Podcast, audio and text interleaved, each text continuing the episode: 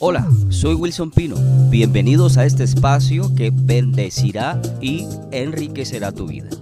Porque aquí hablaremos de la palabra de Dios y su palabra es suficiente y alcanza para todo. Hoy hablaremos del perdón. Y para hablar de este tema usaremos dos historias. Una está en el libro de Juan capítulo 8 y otra está en el libro de 2 de Samuel capítulo 12. En el libro de Juan capítulo 8 versos del 2 al 10 cuenta la historia de una mujer que fue sorprendida en adulterio. Y la gente estaba ahí acusándola y diciéndole a Jesús, porque le trajeron los pies de Jesús. Y le decían a Jesús, ella es digna de morir bajo lapidación, o sea, morir apedreada, ¿no?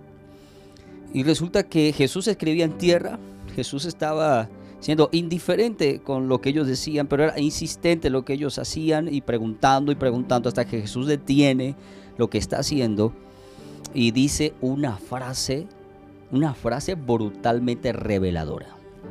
Jesús le dice a todos los presentes, el que esté libre de pecado, que tire la primera piedra.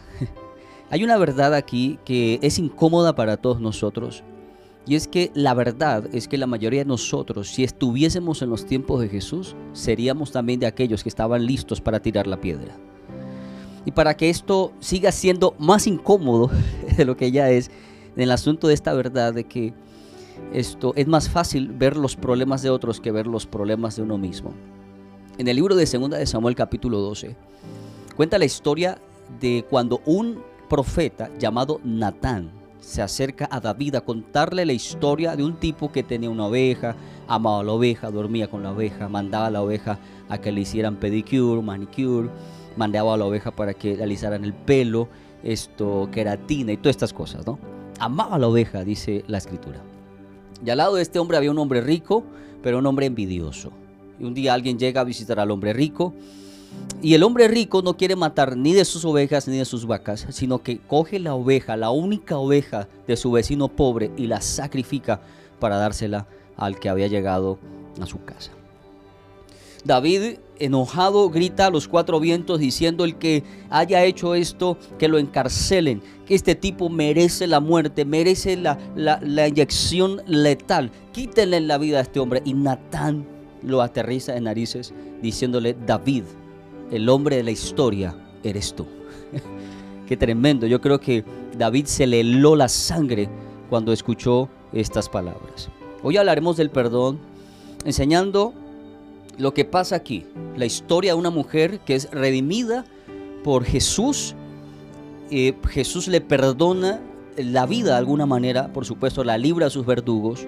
Y la historia de David que cree que puede juzgar a otros de sus pecados y condenarlos, pero él mismo no se examina de su vida. Y quiero enseñarte algunos principios del perdón que seguramente enriquecerán y bendecirán tu vida brutalmente. A nosotros nos cuesta Perdonar porque perdonar significa exponerse, significa que vamos a sentirnos vulnerables. Y esto es lo que sucede con el perdón. Hay, una, hay, una, hay ideas que se han infiltrado en nuestra mente que nos hacen creer que una persona que perdona es débil o que el perdón es debilidad, que nos convierte en víctimas. La verdad es que el que deja el camino costoso del perdón y acude a la venganza se hace doblemente víctima, víctima del daño propio y ahora víctima del daño ajeno. Nada es más liberador como el perdón. Y quiero que me escuches esto, porque el perdón es soltar, el perdón es dejar ir, el perdón es resistirse a la idea de que se tiene la razón y puede que tengas la razón pero perdonar, resistirse a la idea de eso. Perdonar no es cambiar de hoja, mis amados. Perdonar es cambiar el libro completo. Yo quiero que hagas un ejercicio conmigo ahora. Yo sé que perdonar es un proceso ah, para algunos corto, para otros largo. Y quiero que hagas conmigo algo especial en este, en este espacio. Quiero que cierres tus ojos y tú repitas conmigo estas palabras diciendo, hoy decido soltar a esta persona. Hoy decido soltar esta situación. Hoy decido soltar este pasado.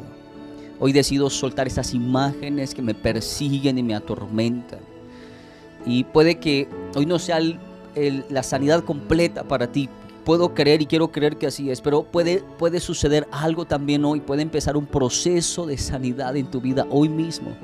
Si tú hoy empiezas a soltar esta situación que te está haciendo daño, suéltalo, déjalo ir. Hay una falsa idea que surge de la gente que tiene odio, que tiene resentimiento, que tiene falta de perdón, y es una falsa idea de control. Porque el que tiene odio siente que tiene las riendas de la situación. Pero este es un engaño. Porque la verdad es que ese odio, ese resentimiento, esa amargura crecen. Y eso hace como una metástasis porque se extiende a tus negocios, se extiende a tu emoción, se extiende a tu familia. Y, y irónicamente, cuando uno quiere proteger a alguien, lo que hace el odio es dañarlo. Esto es lo que sucede con la gente que odia. Que no podemos nosotros cuidar a quienes amamos cuando odiamos porque con el odio los herimos y los lastimamos. Quiero cerrar este espacio diciéndote algo. Cuando alguien se levanta contra ti, habla de ti, te perjudica, esto dice cosas hirientes de ti, te traiciona, habla a tus espaldas, amigos, familia, quien sea Quiero que aprendas algo conmigo hoy. Y es que esta gente vamos a llamarlos enemigos benditos. Así como lo escuchaste. Enemigos benditos. ¿Por qué? Porque ellos no saben. Ellos no saben, pero ellos están trabajando para ti. Bendito el que afiló la espada para partirte en dos. Bendito el que habló de ti. ¿Por qué? Porque ellos te hirieron, te lastimaron, pero lo que sucede aquí es que te arrinconaron tanto te sentiste tan arrinconado que lo único que tú encontraste fue buscar a Dios. Bendita la situación que te obligó a caer de rodillas. Bendito sea el enemigo que te arrinconó lo suficiente para caer de rodillas y decir, Señor, yo no puedo solo, yo necesito de ti. Yo necesito que tú escuches lo que estoy diciendo ahora, porque hoy es un día para aprender a soltar y aprender a perdonar. Perdonar es un proceso que para unos es rápido y para otros es lento. Nosotros no podemos juzgar la vida de nadie ni pretender que todos vamos a vivir los mismos procesos. Pero hoy puedes empezar a perdonar. Hoy puedes em, empezar a liberarte y a sanarte. Y voy a decirte esto desde todo mi corazón.